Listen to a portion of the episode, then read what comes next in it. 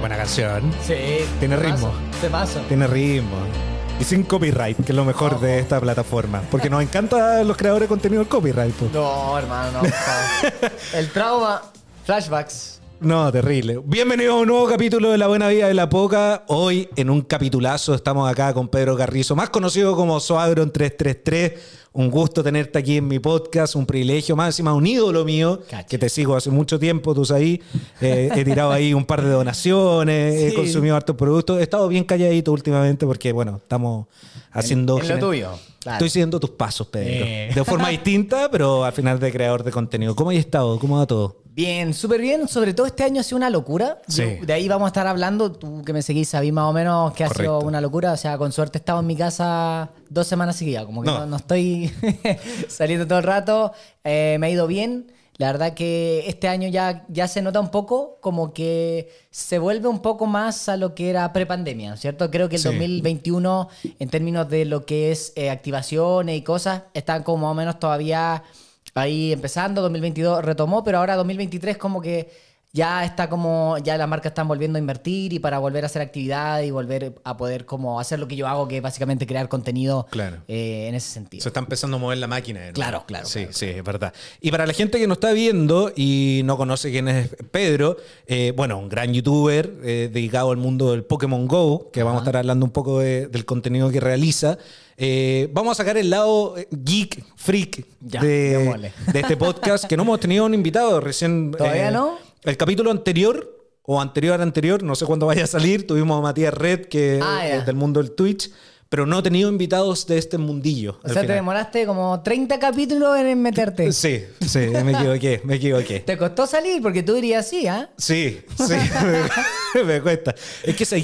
y, qué bueno que lo hablemos, porque hay que derribar ciertos mitos y ciertas cosas. Ahora está de moda ser youtuber, eh, gamer, que te guste Pokémon, me traje aquí mi bolera de Pikachu, que- no, Ah, aquí grandeado entero. Pero esto yo, yo tengo 32 años, nací en el 91, yo en el colegio hablaba de Pokémon y era el Perkin, pues, weón, era nerd. No, de todas maneras, a mí me pasó lo mismo. Yo sé que yo tengo eh, 20 28 Sí, recién cumplidos, ¿cachai? Eh, pero igual me pasaba, o sea, yo conversaba las cosas y me decían así como, pero ¿por qué estás hablando de eso? Sí. ¿cachai? Y te miraban a menos y ahora es como, ay, yo también quiero ser así, El bicho raro. Claro, no, y es verdad, Mm. es verdad. Obviamente yo cuando yo lo viví ya estaba en, eh, como en transición a dejar de serlo, como que era, ya era más común.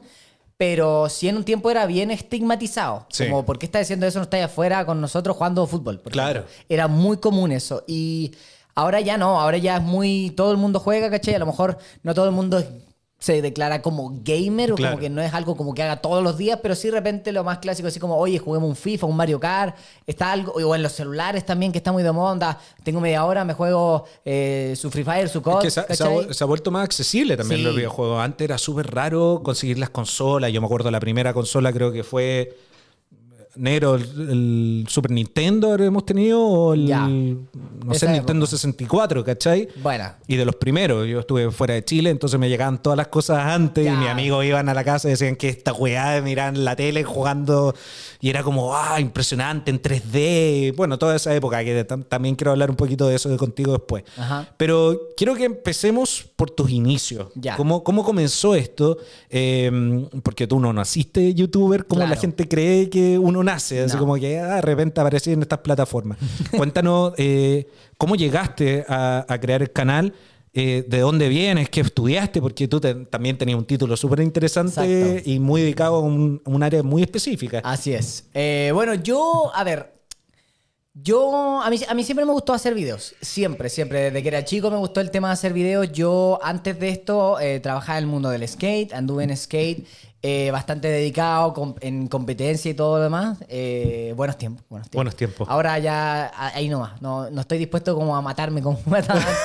De tirar el cielo. Sacarte la cresta, Sí, bien. era muy común, ¿eh? Sí, o sea, yo tengo recuerdos de mi papá diciéndome, otra vez te rompiste el pie. Y dije, sí, disculpa, no sé qué. Ahora y de eso. Sí, yo Ay. tengo, me he roto toda la extremidad del cuerpo al menos una vez. El brazo derecho dos veces, sí. Y la pierna izquierda dos, tres veces. Mira, ¿eh? Sí, sí, sí, sí. sí. Cáchate, ¿eh? No todas tan graves, pero sí. Pero sus lesiones-. Hubo una que sí fue más potente, la rodilla. ¿Pero qué te sacaste la cresta? Eh, sí, caí de rodilla eh, como de un metro y medio abajo de- con la rodilla primero. Eh, sí, doloroso, doloroso. Pero eso, eso está para otro podcast.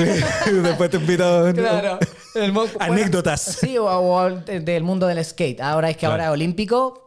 Y de hecho están los, Panamer- eh, los panamericanos. Lo voy a ver, está guapísimo. Gracias por hacer justo ese link porque seguramente, no quiero decir nada todavía, que los próximos invitados van a ser personas muy conocidas del mundo Cacha. de los Juegos Olímpicos Panamericanos que se vienen ahora en Santiago 2023. Cacha. Y vamos a tener gente del mundo del skate. A una cabra, eh, la Vale, Ya, ya, ya, ya, ya, ya. que parece que está... Sí, sí, la ubico, lo ubico. Sí, tiene, tiene un futuro prometedor. Sí, hay, últimamente hay varios. Pero Sí. bueno, volvamos Sí, volvamos a lo nuestro. regresó, es que no, nos vamos aquí. Es que no me tomé el concerto, güey. Claro. No me tomé el Ritalin. Bueno, yo cuando andaba en skate nos gustaba mucho hacer videos caseros, ¿cachai? De ¿Ya? nosotros andando en skate, grabando y haciendo como mini películas, ¿cachai? Y de hecho, era, en el skate se hace mucho.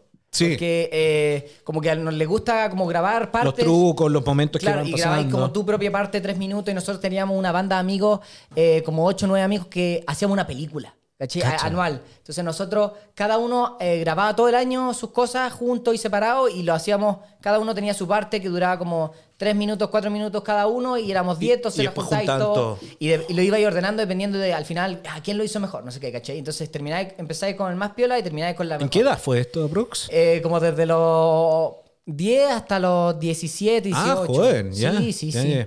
Anduve casi toda mi vida. ¿Con, con qué teléfono se filmaban? Eh, no, teníamos, al principio teníamos cámara, porque no, no, desde los 10 empezaba a andar en skate, pero esto Sí, desde los 13 teníamos como estas típicas como GoPro piratas, ¿no? Ah, ya, sí, la. ya. Sí, grababa 720. Ojo de pez. Sí, ojo de pez, Ah. ¿cachai? Pero era GoPro de esas baratas, no era GoPro GoPro, ¿cachai? Mm. Claro. Y eh, nos reuníamos, por ejemplo, a fin de año, hacíamos un asado y lo proyectábamos.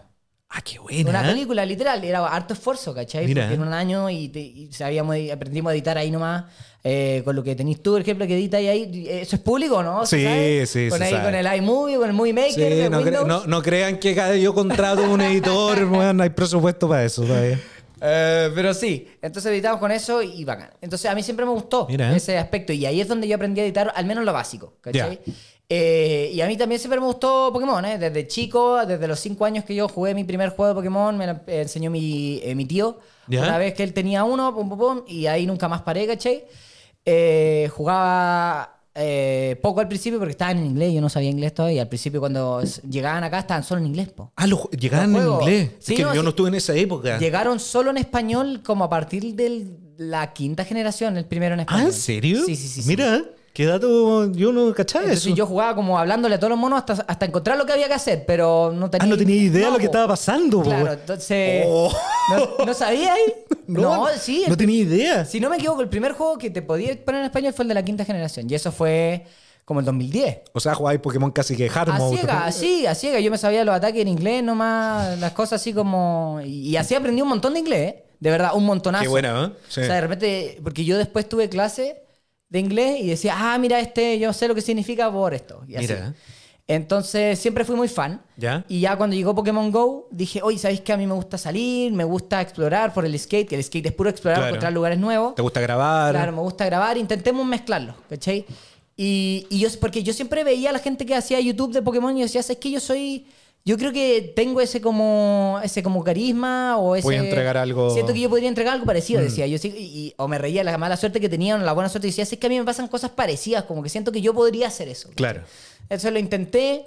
eh, tenía una cámara piola, era una, creo que era una mm, el, el G, una de esas así. Ah, perfecto. La, la La más barata, handy, Handycam, lo que sea. Ahorré un poquito y eh, me compré una de esas y a, a- a lo básico, anda, con el celular que tenía, aunque se viera feo, pero dije, ¿sabes qué? El mejor momento, o sea, si no empiezo ahora y empiezo a poner excusas, nunca voy a empezar. Esto había recién salido. Bueno, eh, también explicar un poco Ah, bueno, ya, contexto sí, sí, que es Pokémon, que es Pokémon Go. y- Bueno, salió el 2016 Pokémon Go, que básicamente lo que toda gente que le gusta Pokémon soñó. Porque básicamente Pokémon es este juego donde tú eres un niño de 10 años, 12 años, dependiendo del juego, que al- eh, te dicen, ¿sabes qué? Anda a conocer el mundo. Claro. Y viaja y conoce y atrapa a estas criaturas, ¿no? Súper súper oportuno para los niños de 12 años hoy día. Claro, eh, está un poco difícil. Sí, sí, sí. El equipo Rocket está muy presente. Muy presente. Muy presente, más que nunca.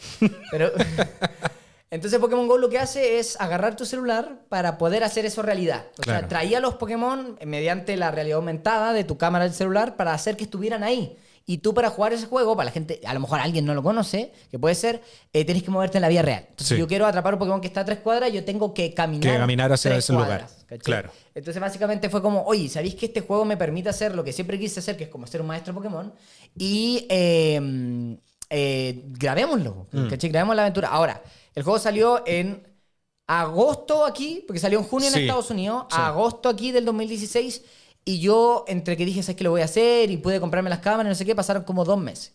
Ah, ya, ya. Más o menos, sí, sí. sí. No, no, salió, perdón, salió en junio en Estados Unidos, julio aquí, Sí. y agosto yo ya estaba haciendo mi primer video. Me demoré como un mes Ya. en decir como lo hago, no lo hago, me gasto Claro. la plata, me gasto la plata, no sé qué. Y ahí empecé, era muy poquito. eh, en ese tiempo los celulares no tenían ni para grabar la pantalla No, ni nada. Entonces no. tú, yo grababa así nomás. Como pasa algo y grababa ahí y se veía. Ahora yo lo veo y digo, como no se ve nada lo que estoy grabando, ¿cachai? Y no fue hace tanto, weón. Es que ha sí, cambiado cambios, mucho, weón, sí, porque era, era la época del iPhone, para que cachí, porque ahora estaba el iPhone 14, pero era la época, yo me acuerdo porque tenía uno de esos, del iPhone eh, 5 que era como de Sí, plástico, sí. ese que era el, ba- el barato El que barato. tenía atrás de plástico, Sí. y yo tenía ese que era el barato, El C, ese, Sí. el, el- claro, el 5C. el 5C. Eh, y en ese yo grababa. Y a- esa época, o sea, claro, tú decís como ya, son siete años, pero Sí, del iPhone 5 a lo que tenemos ahora, que lo que sea, iPhone, Samsung, no sé qué, no Sí. se compara. No. ¿Cachai? No. Como que en nada. Otra cosa. Incluso en tamaño, porque antes los celulares eran chiquitos. Eran chicos, pues. Sí, pues. Porque- 4,9 creo que era pulgadas en las pantallas, no superaban los 5. Es que es raro ese fenómeno, porque partieron, los celulares partieron grandes, los achicaron y ahora los vuelven a Sí. Bueno, el iPhone mini Ah, no, pero- no les resultó a los queridos Apple. Claro. Pero bueno, esa era la época. Ya. Entonces empecé a grabar como se podía nomás. ¿cachai? Porque me gustaba. Nunca, Obvio. en ningún momento pensé, "Es que me voy a dedicar a esto. Ah, ya. Al principio ni de Como de, broma. pasión nomás. De... Sí, yo veía a los youtubers y decía, ¿sabes qué? Como que era muy consciente de que eso es como de uno en un millón. Entonces nunca. Mm. Es como. mi- el mejor ejemplo que te puedo dar es que yo partí diciendo como esto es como ganarse la lotería. Como que tú vas y compré el ticket y siempre tenía atrás como, oye, ¿y si gano? Claro. Pero realmente no pensáis que vaya a ganar. Ya. Es como, a lo mejor, pero realmente sí es como. es Pero no, no fuiste con la mentalidad, que lo que estábamos hablando fuera de cámara, de, de esto que veo por lo menos yo en la generación más chica, esta ansiedad de quiero ser youtuber, quiero ser esto, quiero llegar a la cima como Ibai, como Rubius. ¿Te pasó eso un poco o en verdad lo hiciste, me lanzo a esto porque me gusta, quiero generar este tipo de contenido? O sea, no te voy a mentir, todo el mundo que empieza con eso como que sueña con eso, Claro. ¿cachai? Pero yo nunca fue como, eh, quiero hacerlo, tengo que hacerlo. Claro. No, como di- yo dije así como, podría ser, pero Voy a no creo, no creo. Dije, voy a hacerlo por diversión y a lo mejor pasa, A lo mejor. Pero sale. nunca fue así como, va a pasar y yo voy a hacerlo y voy a hacer el número. No. Eh, y de hecho, cuando salió, de hecho, por eso, eh, esto es una anécdota que lo estabas contando tú al principio de mis estudios, ¿cachai? Yo, esto salió cuando yo estaba como en primer año de universidad, más o menos. Sí, pues. Y, y por eso mismo yo seguí mis estudios, los terminé y todo, eh, porque yo nunca pensé como que me iba a dedicar a esto hasta como que ya estaba en, en quinto año y ya empecé a ver retorno, ¿cachai? Pero Claro. no adelantemos todavía. Sí, todavía. ¿cachai? Pero al final, ¿Pero qué fueron mis inicios. Yo estudié ingeniería comercial, eh, después me metí a economía Sí. eh, y saqué un magíster en eh, medio ambiente y en sustentabilidad de las empresas. Así que eso, o sea, yo, yo tenía pensado estudiar eso y ya eh, en un momento cuando ya, supe- ya sabía que me iba a dedicar a lo que estoy me dedicando, dedicando, igual dije, ya no falta nada, terminémoslo. Claro. ¿cachai? O sea, Sí, para que lo a estupidez, ¿cachai? La plata es caro. Sí, eh, no, no, no, no. Em, pero bueno. Yo, ese fue lo- mi, mi, mi inicio, ¿cachai? Así empecé y, y con el tiempo seguí por diversión, eh, pero realmente me costó mucho, mucho, mucho crecer. A mí en ese tiempo no existía ni TikTok ni nada viralizable. No, po. Entonces costaba, yo creo que el triple poder llegar a lo que sea como mil seguidores. Claro. Mucho, mucho. Yo me demoré dos años en llegar a tres mil y tantos seguidores. Que yo creo que para toda la gente que dice como yo quiero ser youtuber, dos años sin ver ni un solo peso y llegar a 3.000 nomás, es- era como, ¿sabes que no? Mm. Yo creo, porque mucha la gente hoy en día es muy impaciente, Sí, pues. creo yo. Y ¿cachai? mucha ansiedad. Y la También. frustración viene ahí y la gente no continúa porque no ve retorno al tiro. Claro. Es que lo que pasa es que siento que la gente ve el ahora y dice como, oye, mira dónde está el Pedro viajando por el mundo Claro. y haciendo esto. Porque llegan, me llega, llega mucha gente a mi YouTube cuando ya estoy arriba. Pero la gente que estuvo al principio es la única realmente que sabe todo el trabajo que me costó. Sí, por lo que hemos visto este traspaso hacia lo que quería ahora, ¿cachai? De viajando, teniendo las cosas que tenía, las oportunidades. Claro. Pero no es un proceso que haya tardado poco. O sea, lo que decíamos, yo, yo a Pedro, por, lo- por ejemplo, lo, creo que te sigo hace cinco años, tal vez un poquito más, ¿no? claro, No- hace no- cinco años estaba como en los 20.000 Sí, por ahí. una cosa así. sí. ¿cachai? Y ahí llevaba dos años y medio, tres. ¿cachai? Cacha. Entonces, eh, fue lento. Eh, yo sé que obviamente hay casos donde de repente tiráis un TikTok viral y ya, fue, Sí. fue, listo y le hiciste. Lo hemos visto. Pero yo creo que el 99% de los casos no es así. Mm. Yo creo que es eh, pura constancia, saber estar en el momento, saber cómo mejorar. O sea, mira, voy a aprovechar de dar consejos, ¿cachai? Porque sí, final- dale, por favor, y también nos sirva a nosotros, danos consejos.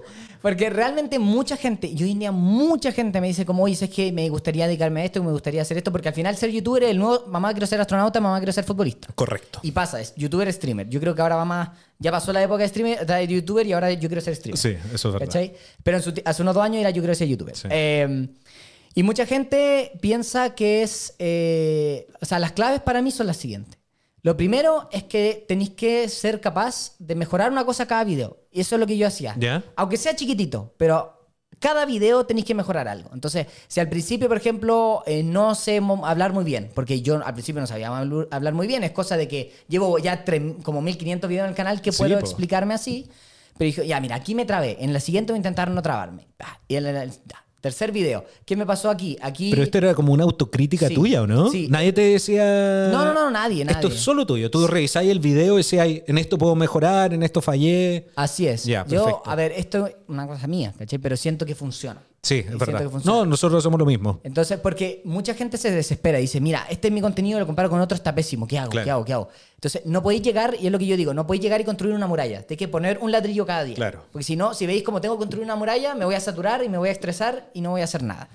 Entonces, ¿qué es lo que yo hacía? Cada video mejoraba algo. El primero, la edición. El segundo, sabéis que voy a aprender una nueva técnica de edición. El tercero, sabéis que voy a estudiar un poquito de cómo hacer que eh, la cámara grabe mejor. En el cuarto, oye, ¿sabéis que eh, quiero empezar a usar música? ¿Qué clase de música es mejor? Y así, Capacitándote al final con las distintas herramientas cada que tenías. video una cosita a mejorar. Y yo digo, cuando llevé 100, la mejora va a ser una locura. Una locura, claro. No te vas a dar ni cuenta porque cada vez va a ir aprendiendo una cosa nueva, va a ir mejorando. Y al Sí, 100, pues. Tu video 100 recién ahí va a decir, ¿sabes que Este está bueno. Claro. Sí, sí. No, y se notaba, Pedro, por ejemplo, en, en los primeros videos, eh, que esto lo había hablado también, no, no, no solo en tu streaming, sino en otros streaming que, que he logrado ver en revistas. eh, el tema del garabato, por ejemplo, Sí, al sí, principio, que tenía una anécdota muy buena. Sí, po. que te pasó con un papá, creo. algo así. Exactamente. Para la gente que no sepa, eh, bueno, yo hago contenido de Pokémon y al principio era muy yo. Entonces dije, ¿sabéis qué? Si digo garabato, digo garabato, lo que sea, me da igual, ¿cachai? Y- pero eh, hubo un momento donde se me acercó un papá en la calle, una persona en la calle, ¿cachai? Yo no sabía que era papá. Empezó a pensar con la calle y me dijo, oye Pedro, ¿sabes qué? Me encantan tus videos, creo que tienen mucho potencial y no sé qué. Pero me gustaría verlos con mis hijos, con mi familia, compartírselo y no puedo porque creo que eres muy grosero.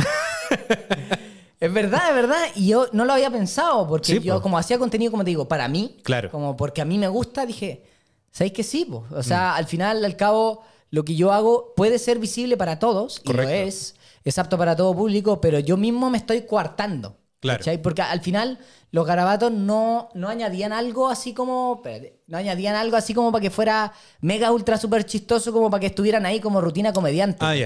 Era como una expresión nomás, mi forma de expresarme. Sí. Entonces dije, mira, a lo mejor si corto esto puedo tener más público y así fue. ¿cachai? Y, y no estoy diciendo que sea como ultra mega family friendly ni que diga como, hola niños, ¿cómo No, están? No sé po. qué. No, no, no. Pero simplemente hablar así como estamos hablando ahora. Y- Claro. Y, de hecho a mí me pasa, y, y esto es un fenómeno psicológico, te lo juro. Llevo tanto tiempo haciendo esto que al momento que empiezo a hablar a la cámara, me cambio automáticamente. Qué. Y, y yo, lo, yo creo que lo ven ahora y ustedes no sé si se notaron, pero yo hablé con el equipo Sí, aquí antes y sí digo garabato y no sé qué, pero Sí. es una cosa que me cuesta tanto porque ya, ya lo automaticé tanto que pip, Ya cámara, sabéis y cuándo no- cambiar. No puedo decir garabato. No Trae el personaje suave Sí, un poco. tal, eh. tal cual, es me- mental. Y, y la voz también, porque yo tomé clase en su momento porque me empezó a doler mucho la garganta. Ah, sí, pues. Pasa. Y- y de locución. clase- eh, claro, de locución para poder proyectar y Claro. ocupar la voz del tórax. Del tórax. Y sí. no gastarte tanto. Diafragma y todo eso. Exactamente. Y, y también me pasa lo mismo, hablo diferente. Sí, es que, es que, bueno, yo, te- yo yo estudié periodismo, entonces tengo esa habilidad por, por un tema de estudios nomás. Claro. Eh, lo- los, garabatos no me lo quita nadie y yo digo la weá que quiera porque, bueno, es mi programa. po, Está bien, está bien. Y digo YouTube, gracias por desmonetizar algunos, Sí, claro, algunos claro. shorts. Pero, pero es verdad, y, y- hablando de monetizar, también te pasó eso con... En esa época, ¿cómo funcionaba? Porque yo estoy... Yo empecé hace un año, entonces tengo otro YouTube del cuando tú Totalmente, empezaste. po. Totalmente. A ver, 2017. eh, 2017, más o menos que fue la época donde yo ya pude. O sea, monetizaba, pero nada, ¿eh? El 2017. El 2019 ya A empecé full. a ganar plata, Ya. sí. Pero sí me demonetizaban a veces por decir groserías. Mira. Ahora es menos. Ahora es mucho menos. Sí, y, yo mucho lo he visto porque hay muchos canales que ya les da igual y no les pasa nada, ¿cachai? Pero en ese momento fue. Y me acuerdo que pasó. Hay un momento histórico en YouTube donde quedó en la. eh, que, que- A ver, ¿cómo digo? ¿La tole tole? No, no, no iba a decir eso, no iba a decir eso. no, es, es que hay un término que se llamaba como el apocalypse en inglés. Ah, sí, ad. po, sí. Que fue lo que pasó que Sí. porque habían muchos canales de YouTube que realmente no eran adecuados para ser anunciantes y las marcas se promocionaban en Claro. ellos, muchas marcas se retiraron de YouTube y ahí empezaron a ser muy estrictos por un periodo de Claro. tiempo. Era como, ah, dijiste algo, pa, te sacamos. Sí, pues no se puede decir nada, po. Claro, porque eh, se fueron muchas marcas de YouTube en el apocalipsis. Mm. ¿Cachai? Entonces, un término gringo, en verdad, no sé cómo. Sí. El apocalipsis de la publicidad. De la sé yo, promo, o sea, no se sé, llamaba. de anuncio. Claro, eh, y, y por eso, justo fue en el periodo ese. Entonces Mm. tú decías algo, ¡pam! muerte. Entonces dije, ¿sabes qué? Me ahorro problemas, porque vi unos cuantos videos que me pasó, me ahorro problemas, voy a más público, intentémoslo. Y terminó funcionando, ¿cachai? Y a mí, aunque, y, y dato curioso, porque aunque yo lo haga, y mucha gente me dice como, ah, pero no es carabato, no te van a ver puros niños, mi gran mayoría de audiencia se encuentra entre los de 24 y 34. Lo que hablamos con Matías en el capítulo anterior, es impresionante eso. Y, y fue un- uno de los mitos que derribé con, con- en el capítulo antes, antes, no sé qué capítulo, bueno, ya lo verán, de que mm, existe esta ilusión social de que el youtuber o el streamer es de niños chicos. Sí, ¿no? Porque cuando empezaron los grandes, Claro. los claro, Rubius, claro. los Vegeta, los, todo esto, claro, yo tenía 15 años po, Sí. cuando empecé a verlo a ellos. Pero ahora tengo 32. po, Sí, claro. No soy un niño, ¿cachai? Sí, Pero está sí. todavía esa idea de youtuber, ah, te ven los cabros chicos. Ah, es que solo te siguen niños chicos. Y no, o sea, creció una comunidad muy grande, en, en tanto en YouTube, Twitch, Kik, lo que sea, donde vemos a la gente consumiendo este tipo de productos y ya no lo tradicional. Sí, de todas maneras. O Que- sea, que heavy al final. De hecho, al final, eh, YouTube y, eh, y Twitch es la nueva tele. Claro. O sea, al final es eso. 2.0. Y- Sí, y, y tenéis la, la opción de elegir lo que tú quieres, a diferencia de, de la tele, que es como, a ver qué hora es y es lo que hay. Claro. lo- y, y es lo que ha intentado la tele, por ejemplo, adaptarse con las páginas web y tener su propio servicio, como en Pluto TV, por Sí, ejemplo, pues. que tienen ahí el, eh, diferentes programas y cosas así, eh, que funcionan algunos, pero la gran mayoría no, porque al final es muy... Yo creo que la gran diferencia entre un youtuber y la, o streamer y la tele es que es auténtico. Eso es verdad. ¿Cachai? Tú puedes, eh, entre, entre comillas, porque al final te muestra lo que te quiere mostrar, pero al final estás teniendo un contacto con una persona y tienes intercambio con una persona. Y se crea una relación eh, de, cer- de- un poco de cercanía, ¿cachai? Y yo lo veo porque cuando yo voy a estos lugares, por ejemplo, estuve en Antofagasta el fin de semana Sí, pasado eh, para conocer una comunidad de allá de Pokémon Go y la gente se me acerca porque ellos me conocen a mí, ¿cachai? Claro. Si ellos, si hay gente que es fan, ve mucho de mis videos, ¿cachai?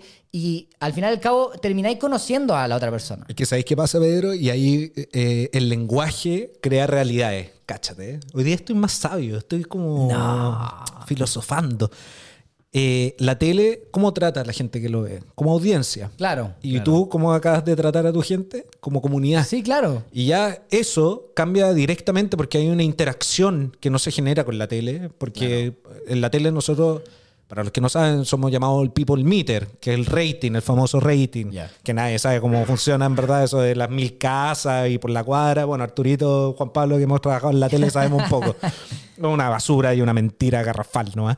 Eh, pero claro, tenéis este, este mundo del, del youtuber, del streaming, que genera una interacción con. Porque también, y era una de las preguntas que quería hacerte, debe ser súper heavy estar en la posición que estáis tú, donde tú transmites un mensaje, muestras un video, tienes un blog, eh, vas viajando, bla, bla, bla, pero tú no conoces a la gente que está detrás, weón. Claro. ¿Cachai? O sea, excepto cuando vas a estos eventos de comunidad y veías a la gente, interactúas con ellos, pero al final todos te vemos a ti, Sí. pero tú no estás viendo, Juanito Pérez. po. Claro, es una relación para un lado en cierto sentido, Claro. eh, pero creo que en mi caso no se da tanto eso.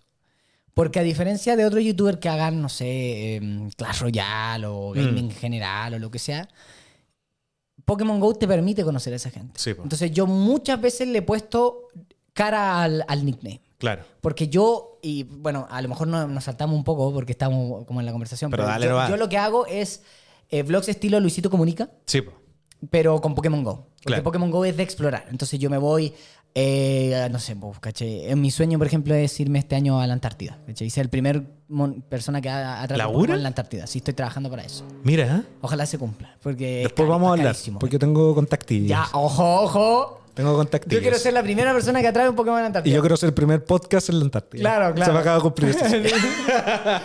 Pero vamos. Pero al final eso, entonces yo lo que hago es contar la historia de cómo llegaría, por ejemplo, a la. Antártida y mostrarte lo que hay ahí, no sé qué, y comparto. ¿Qué es lo que pasa? Que eso se da, como Pokémon GO es un juego social, Mm. muchas funciones necesitas hacerla con más gente. Claro. Entonces la gente se junta. Y ahí es donde nacen estos eventos de la comunidad donde yo voy. Y la gente me conoce ahí. Sí, pues. Entonces yo muchas veces me dicen, eh, pero yo soy no sé cuánto, te comenté esto, y ahí yo le voy poniendo cara, le voy Claro. poniendo cara, ¿cachai? Porque a diferencia de que yo no estoy sentado en un escritorio haciendo mi No, video. pues no eres streamer. Bueno, Ahora también vamos a hablar de sí, eso. claro, pero- pero- Tenés tu parte de streamer Twitch, pero, pero como youtuber, Claro. eres de la calle. Exactamente. Entonces yo me encuentro con la gente Claro. y he tenido el placer, ahora que me va muy bien, eh, de viajar a todos lados, ¿cachai? Claro. He conocido a la gente de México, he ido a comunidades en Perú, en Argentina, Estados eh, Unidos. en Estados Unidos, ¿cachai? Últimamente fuimos a Japón. Sí. Entonces, eh, en es- mi caso, si bien obviamente hay mucha gente que no he conocido, porque son muchos, sí puedo ponerle más cara a la Más cara a gente la que en, gente. otro, en otros momentos, ¿cachai? Y hay mucha gente que conocí así y que son mis amigos ahora, ¿cachai? Claro. Entonces... es, eh, es distinto e- ese acercamiento con el, con el público al final. Claro, en mi caso al menos. Claro. ¿Cachai? Pero sí, hay muchas veces que la gente, por ejemplo, me va a ver y al principio tienen ellos mucho cariño y yo no sé ni cómo se llaman. ¿Cachai? No, Sí. no como mala, no como de ser malo, ¿eh? No, Mm. no es de ser como quién eres tú, no, sino de verdad, así como, hola, me vienen a saludar y yo nunca te he visto en mi vida. eh, y esa situación a lo mejor para muchos le, le incomoda. Pero Mm. a mí creo que yo lo considero parte de mi trabajo, en el sentido Obvio. de que, y no, y no solo por, por la, como por obligación, sino porque me gusta devolver lo que la gente me da. Sí, eso es verdad. Y, y- y yo no, no me voy a comparar, pero ni un porcentaje a lo tuyo, obviamente. Yo estoy recién empezando en esto y soy un NN, pero me- le contaba a los cabros antes que llegara y que ahora que pasó el 18 estaba en una fonda y de repente llega una niña y, y me dice, ¿eres del podcast? y yo estaba, bueno, 18, pues estaba en otra sintonía, que digamos.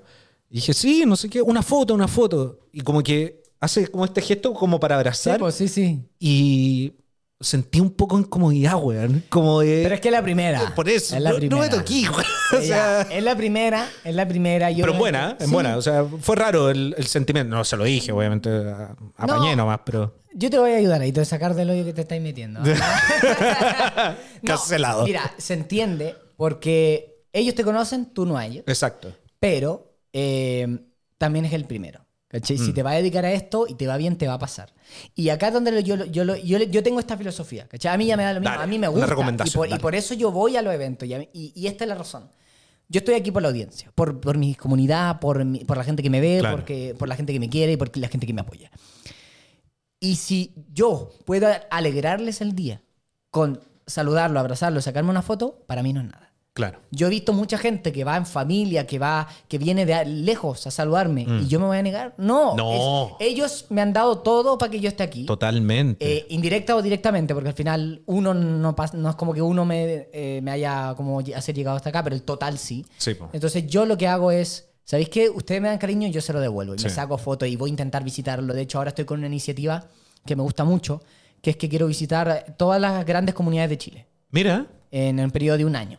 Ya. Y por eso fui a Antofagasta. Próximamente ya tengo eh, dos que ya he estado contactando. Nunca digo porque hasta, hasta que estoy 100% seguro prefiero Sí, no decir obvio. nada porque al final después no se cumple. Por si decir, se "Nah, caen. mentiste", no sé qué. Claro. Eh, pero esa es mi, mi iniciativa, partir eh, para conocer a toda la gente de Chile. Y a lo mejor ya si, de, si le va bien, poder eh, expandirlo a lo mejor a lugares también más cercanos a Argentina. Mira, Perú. Es que está buena, está buena esa filosofía. Al final yo lo cuento como anécdota, claro, porque fue la primera vez que me pasaba algo así y fue como chocante. Y Mm. Más que después llamó como a tres amigos más. Sí, claro. Y yo ya estaba arriba de la pelota y dije, ya, cabrón, démosle nomás, weón, me da lo mismo. Y fuimos hablando y todo bien. Fue, fue el- lo choqueante del- de la primera vez que me pasa, sobre todo que yo no... Yo, Sí, No, no, no, o sea, que llegue alguien desconocido y te abrace el espacio Sí. personal es raro. Fue pe- raro. Pero velo. pero el cariño eso, es súper eh, Tenés que- nutritivo. Tenés que pensar que viene de un punto donde ellos aprecian tanto lo que Claro. tú haces que quieren de alguna manera como decirte gracias. Exacto. ¿Cachai? Sí. Es como, oye, me gusta mucho lo que así, saquemos una foto porque quiero conmemorar. paso bien contigo. Quiero conmemorar el momento que yo te encontré. Claro. ¿Cachai? Así que si me están viendo, cabros, que no les pedí la foto ese día, porque estaba, bueno, estaba en Júpiter. Entonces, si me pueden mandar esa foto, sería bacán para poder compartirla, porfa. La que me está mirando. Un besito también, para ti.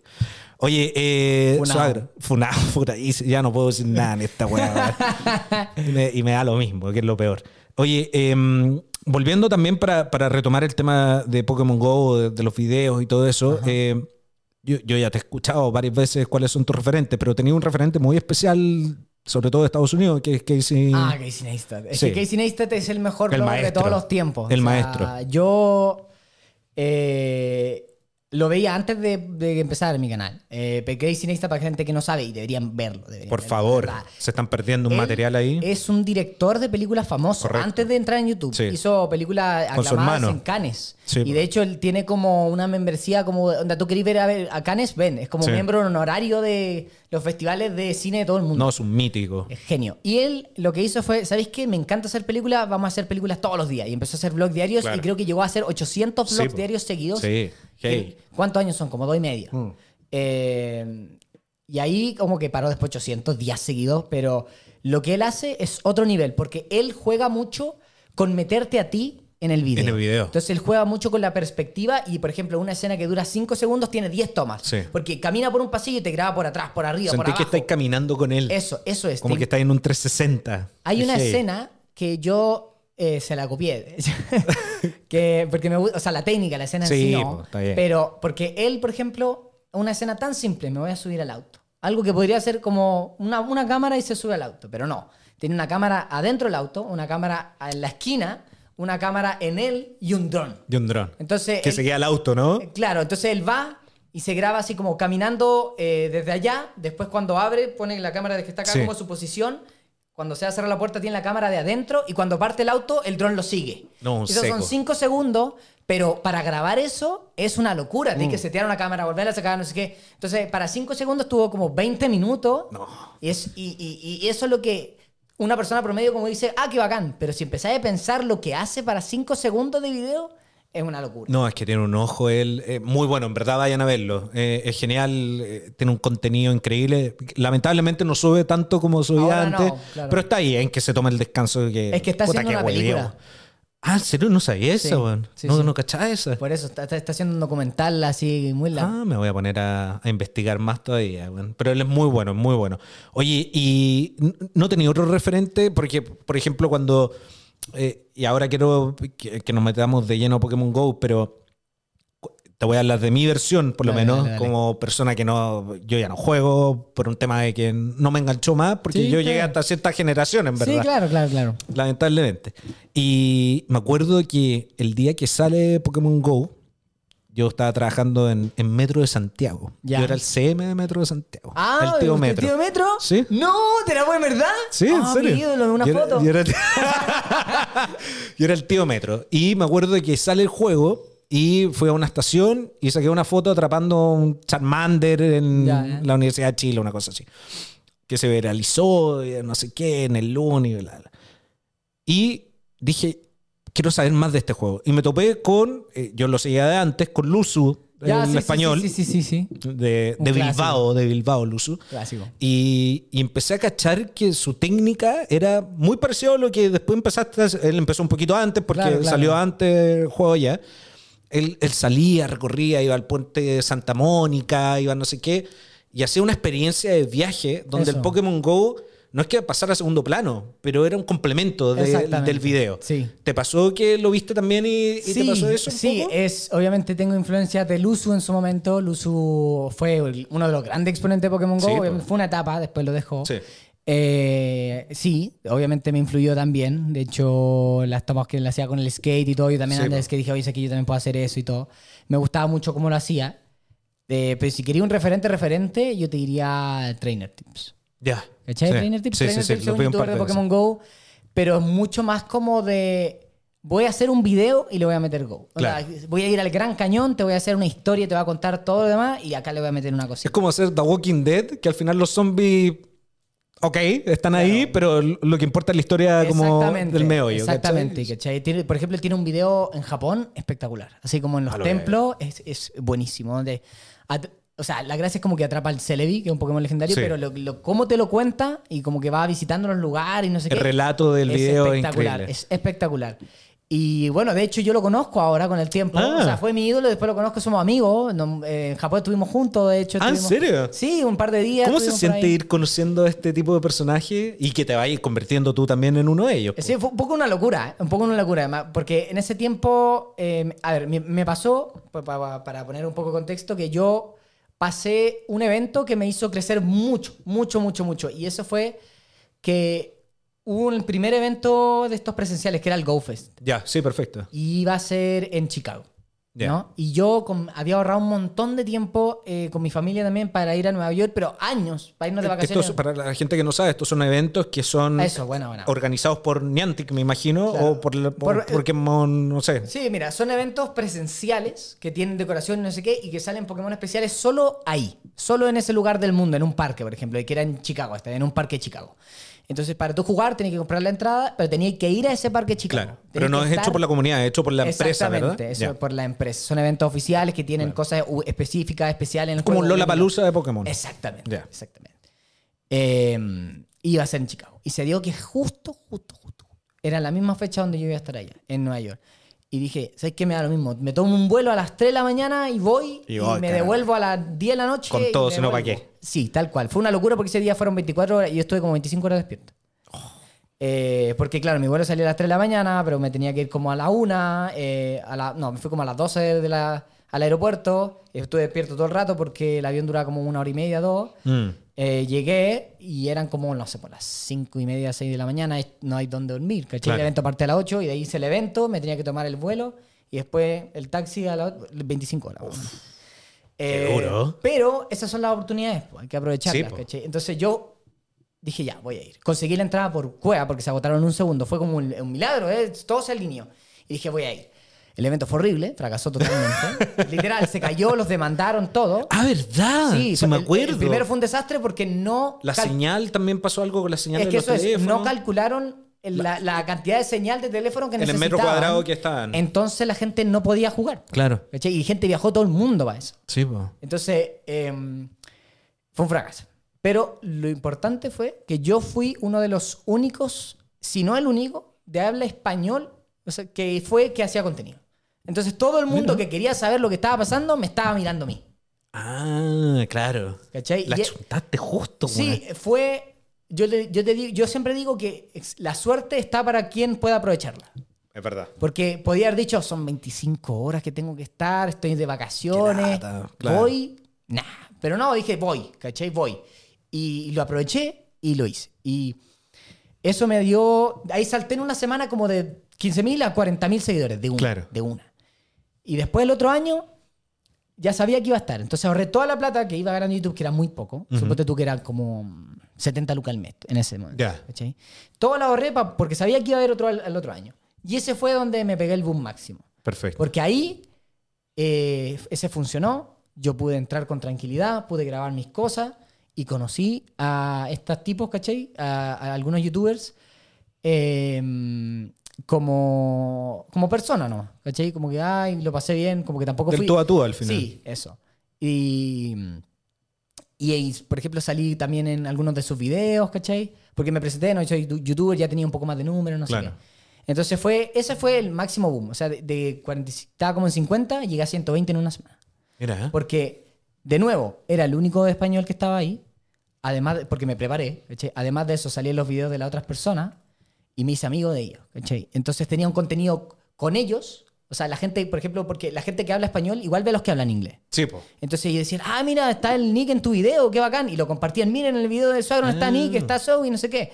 Y se dirá, el video ese tiene como un millón y tanto. Mira, ¿eh? Entonces, ese fue como un, gran boom. Y desde ese momento ya se me abrieron las puertas, ¿cachai? Empezó a llamarme, me llamó de Pokémon Company, Claro. oye, podemos trabajar. ¿Esto qué año no fue? sé qué. ¿2018? 2018, si no me equivoco. Por ahí. 2018. Eh, eh, de Pokémon Company, no sé qué. Igual son, son huellados en el sentido de que son muy de revisar. Onda, Desde que me llamaron a- para trabajar juntos hasta que me aceptaron pasó como un año, porque te revisan todos Todo. los videos. Todos. Casi que los antecedentes. Todos, todos. A mí me dijo, te van a revisar todo. Onda, si tení, me dijeron, me acuerdo de Aramis, que era un- una de las personas que trabajaba ahí antes. Si tenía algo que tú crees que no tiene que estar, bórralo ahora. Ah, ah, pero es que deben ser... Porque van a revisar. Si se demoraron como un año, yo te juro que dije, ya fue. Onda como... Es que, es que ojo, la, la gente que no sabe, y esto son. Ya me está llamando mi padre. Padre, si estás viendo este video cuando se suba, gracias por cagarme la inspiración. Eh, la gente que no sabe, pero, pero muy heavy el tema de Pokémon. eh, es una de las industrias de entretenimiento, si es que no puedo estar equivocado, si- creo que es la número uno, que más plata genera en, en el mundo. Y el uno, año, claro. El año pasado era la franquicia número uno. No sé si ahora. No pero sé el año si pasado ahora. lo era. Sí, pero heavy, o sea, los peluches, el marketing, los videojuegos, las películas, las series. La ropa. La, la ropa, cacha. Bueno, esto. creo que Company- Pokémon Company no está ganando con esta ropa de Mercado Libre. No, pero, pero, pero el hecho de que la tengan hace que tú... Sí, po, sí, ¿cachai? Entonces, estamos hablando de, un- de una franquicia que, claro, muchos pueden conocer como por el videojuego, o por la serie o lo que sea, que genera muchas lucas, mucho movimiento, eh, que seguramente mucha gente joven, en nuestra época, me refiero a los 90, finales de los 90, comienzos de los 2000, haya visto como muy reacio, porque era para un tipo específico Sí. público, pero que lo consumían a nivel mundial, que no tiene nombre, Sí, las la locura. cartas. Las cartas, bueno, las cartas... O sea- si, si ustedes tienen cartas de esa época, búsquenlas y véndenlas. Están carísimas. Tan carísima. Carísimas. El ¿Quién fue el que compró? el ¿Logan Charizard Paul vale- compró...? No, pero él compró una carta diferente. Porque él compró Ah, una ya. carta antigua, pero existen como tres en el mundo. Ah, ya, ya. Era porque era como una de un concurso que... Pero por millones de dólares. Sí, pero porque existen tres. Ah. El Charizard existen varios. po, Y es caro igual. O sea, el Charizard... Si usted tiene un Charizard de los primeros en muy buen estado, pueden sacarle fácil 10 palos. ¿Qué? Fácil. Vamos a ir a abrir el... Tengo una caja de Ya, este volado con lluvio. O sea, obviamente depende de la condición. Sí, Tiene que no, estar en buena- estar si hecha. está machucada, no. Que si No, está esa wea si usted tenía una primera edición en buen estado, loco, empieza a mucha plata. Y fácil, porque vale más que eso, pero tienes que mandarla a gradear, no sé qué. Entonces, Mm. la gente, si tú la veis en buen estado, la gente te dice, ah, lo hago yo y te pago Claro. esto, que es mucho menos de lo que realmente puede valer. Mm. Pero tú nunca te vas a dar la pega de mandarla a gradear a Estados No, Unidos. Entonces, yo lo hago, pero te la compro a- a 10 palos, ¿cachai? En vez de 50. Qué heavy. Porque si la gradeáis y te llega a 10.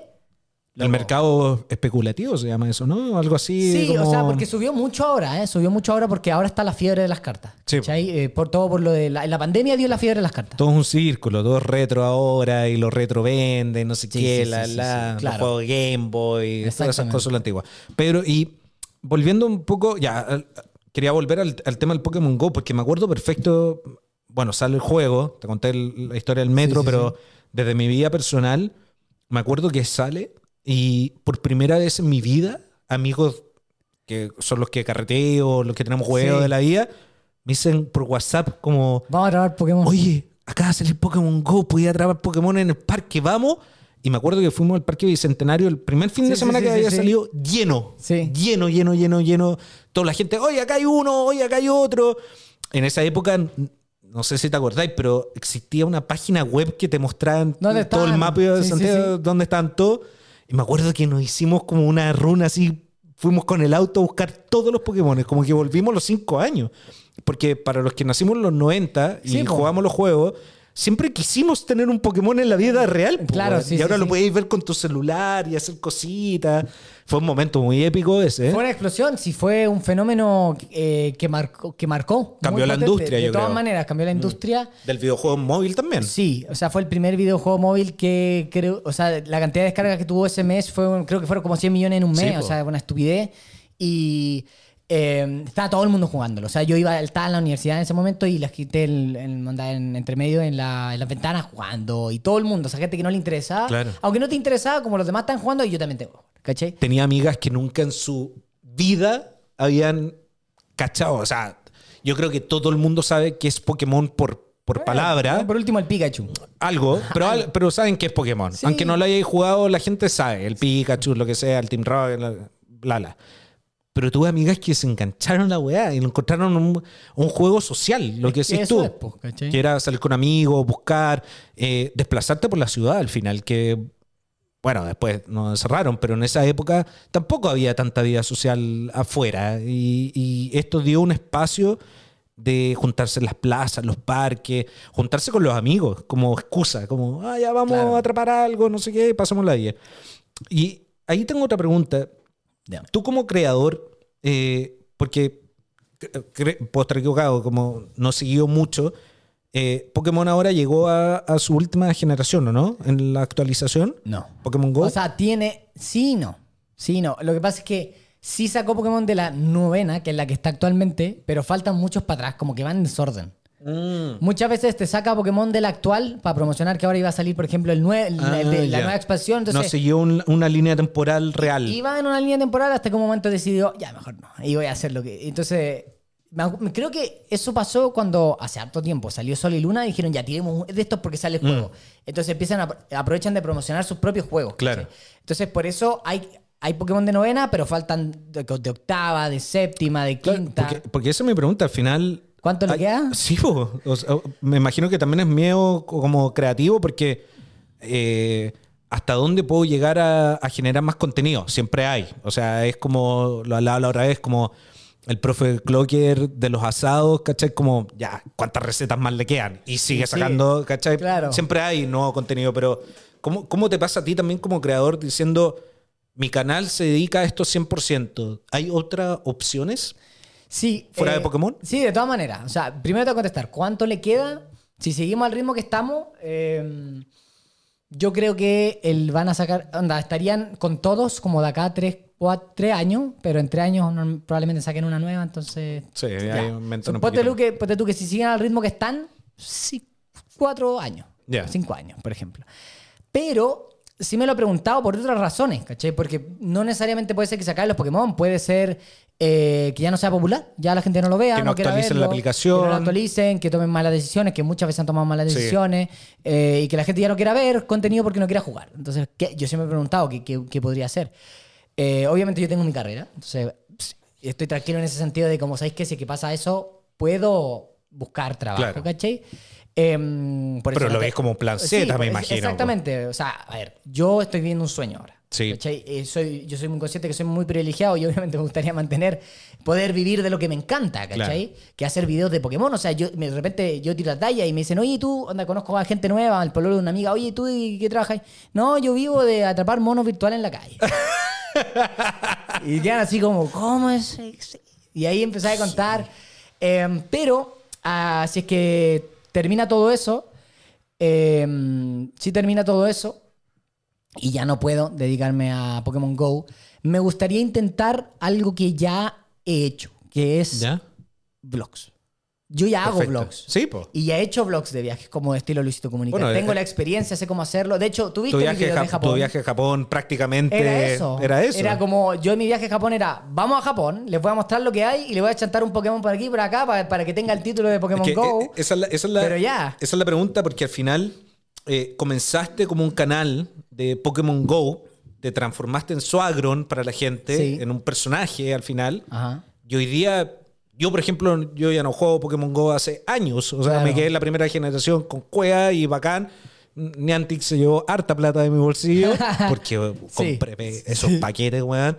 Y lo que pasa es que, claro, la, la gente ahora no ve tu contenido por el Pokémon Go, sino por ti. Entonces, Mucha gente sí. hay posibilidades de ver en el futuro un Suagron en YouTube, no en Twitch. Sí, claro. que Eso es otra conversación.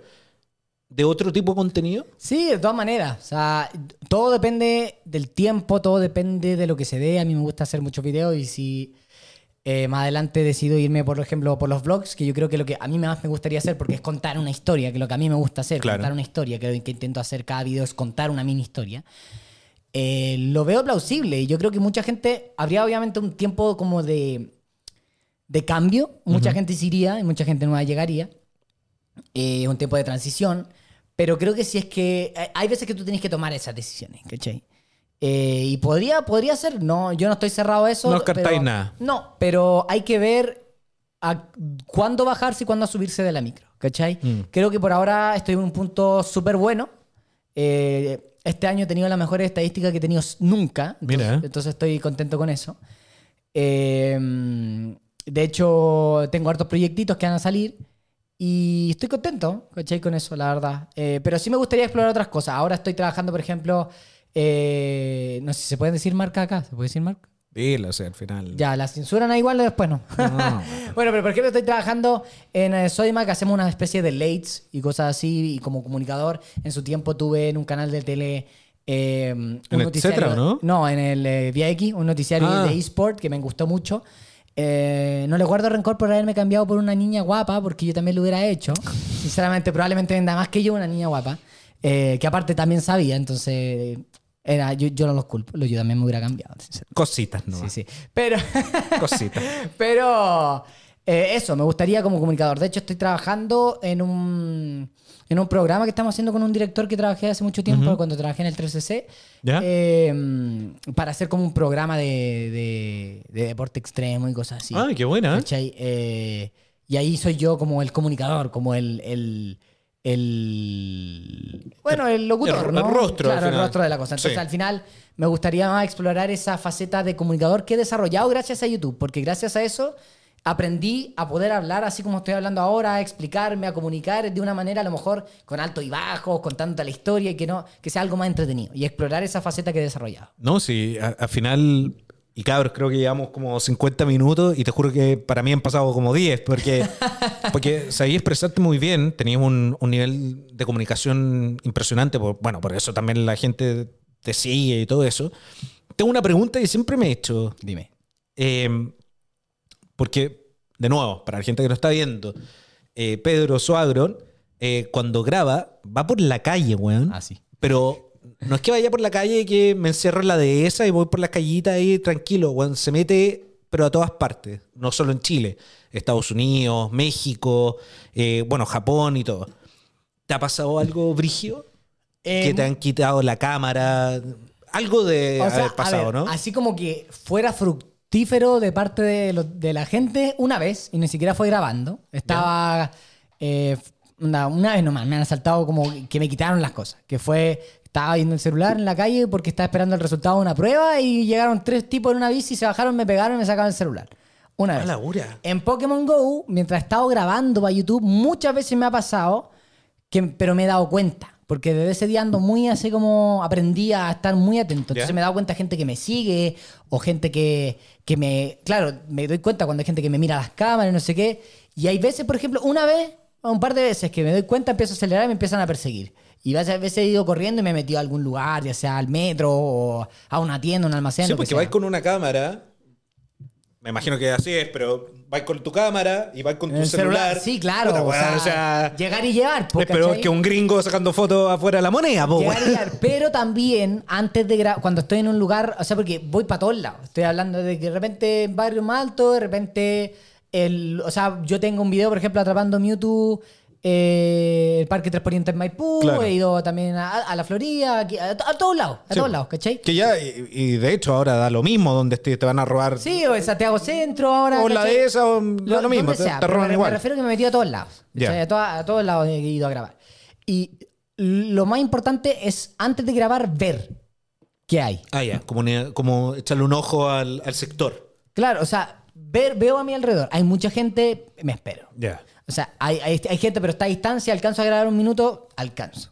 O sea, o, o de repente me pongo en un lugar donde puedan venir de un solo lado y que los voy a ver. ¿cachai? ¿Ir con gente? También, pero mm, es difícil. Mm. ¿cachai? En un evento fin de semana, sí. Pero si yo tengo que ir a grabar un martes a, la, A las tres de la tarde. once y media, dos y Ya. media, No, no hay mucha gente que puede decir, oye, ¿sabes qué? Jefe, me voy a ir a acompañar a mi amigo a jugar Pokémon. Como que no, ¿cachai? Eh, entonces, al final y al cabo... Pero, es- pero al final no te ha pasado nada, Brigio. Lo he podido evitar. Ya, qué Lo he- A lo más forcejeado, una- esas veces que me persiguieron, una vez me agarraron, pero forcejeé y corrí. Entonces, he podido evitarlo. He podido evitarlo. Eh, una vez en Chicago, sí, esto es anécdota. En. Chicago eh, estaba con unos amigos que cu- cuando pudimos ir al GoFest. Entonces ¿Ya? estuvimos y pasamos por una zona que no- nosotros no sabíamos, pero después nos dijeron que esa zona no era buena. Y, Es complicado Chicago. Claro, claro. Y Hemos sobre todo de noche. Sobre todo de noche. Y no sé, era de noche. No, y te equivocaste en una cuadra Exacto. y es otro Chicago. Exactamente. Y, y llegó un, un loco y nos empezó a gritar así como, ah, ustedes son inmigrantes. Y dije, no, nosotros vinimos de, de pasada. Dijo, ¿y ustedes apoyan a Trump? Y le dije, sé que no me interesa la política estadounidense porque yo no vivo acá. Eh, Pero a- obviamente yo me, me da lo mismo, Sí. yo tengo mi opinión y todo lo que queráis y, y- y podía haberle dicho, pero yo ¿qué me quería ir a meter a la pelea con un loco? ¿cachai? Y le dije como, no, no, son- no somos de acá, no, no va a apoyar. Como para zafarme. ¿Ya? Y me dijo, ah, pero si no estáis en contra de él, entonces estáis con él. Y me empezó a agarrar, y me empezó a agarrar mis cosas. Y me dijo, ay, yo- y me dijo, tengo un, tengo un arma, así, no sé qué. Y, sacó un cuchillo. Nah. De verdad, de verdad. Y empezó a gritar, no sé qué. Y, y lo estábamos en un grupo y me, como que me agarró a mí y otro loco y los otros se fueron, no se habían dado cuenta que me había parado. ¿Cachai? Y de repente se dieron cuenta y lo que hice fue como hacerle una señal. Le tiraron como una piedrita. El Ya. loco se dio vuelta y cuando se dio vuelta, rajamos.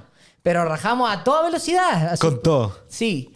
Así que. Bueno, yo me imagino que tú también eh, estado físico tenís, pues. Sí. Si te dedicas a puro caminar, a, recorrer. O sea, ¿Cuánto yo- ha sido el máximo que te has mandado un Pokémon Go? ¿Te- ¿Te sale la estadística? Sí, a ver, se- en, en Japón fue una estupidez. ¿eh? Japón, yo lo que caminé en Japón fue aproximadamente 30 kilómetros diarios. Conchazo. En la semana creo que fueron como 200 y tanto. O sea, y a mí se me... Esto es verdad, ¿eh? Se me rompieron un set de zapatillas. No. Y estaban así muy usables y pasaron a, bas- a basura. Oye, hablemos de Japón.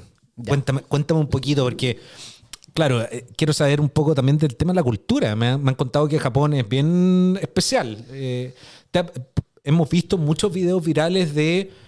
Hay un nombre en específico de alguien que, como que te pasan golpeando, gente que te ve, que ve que no eres como japonés. ¿Pasa mucho eso? ¿Es más mito? ¿Depende de dónde vais caminando? Mira, Japón es el... Yo diría que es como el país del respeto, por decirlo así. Mm. ¿Cachai? Eh, son muy, y son muy tímidos. En muchos ¿Sí? sentidos. Sí, demasiado, demasiado. O sea, tú no vas a ver nadie gritando en la calle. Nunca. Nunca. Nunca. O sea, te voy a poner un ejemplo. Yo le daba un, daba un piquito a mi polola, ¿Ya? que ahora es mi prometida. Correcto. Felicidades a todo Gracias, esto, que vi la foto. que Me, me cuesta todavía de cambiar el polola por prometida. No, porque- Dios mío. Bueno, eh, un piquito nomás. Nada y, y te miran. Ah, así como, oh, lo que está haciendo. ¿Cómo va a estar? Una cultura súper especial para nosotros. Claro, claro, claro. Entonces, o, o cosas tan simples así como que, que, no sé, pues mi polola iba con una, no con un escote, no estoy hablando de un escote, sino como estas que no tienen, no tienen hombros. Ah, ya, como un, calor. un- un vestidito, un- una tira, ¿no? Claro, Sí. un vestido, por ejemplo, Sí. que no tiene hombros.